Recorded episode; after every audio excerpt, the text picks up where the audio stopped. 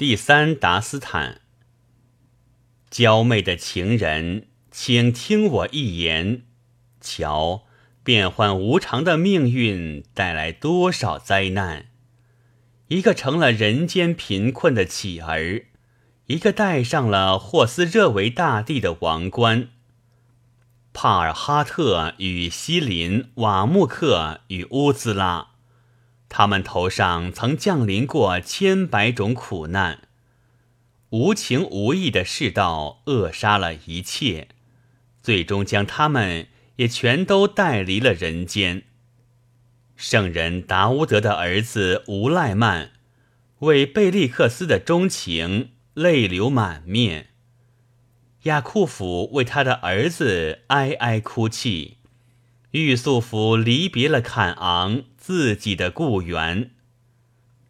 人说莱利与麦吉农是情人的典范，可他们也摆脱不了世间的忧烦。娇媚的恋人，你听着，悲惨的世界给我这孤独的生命带来了灾难。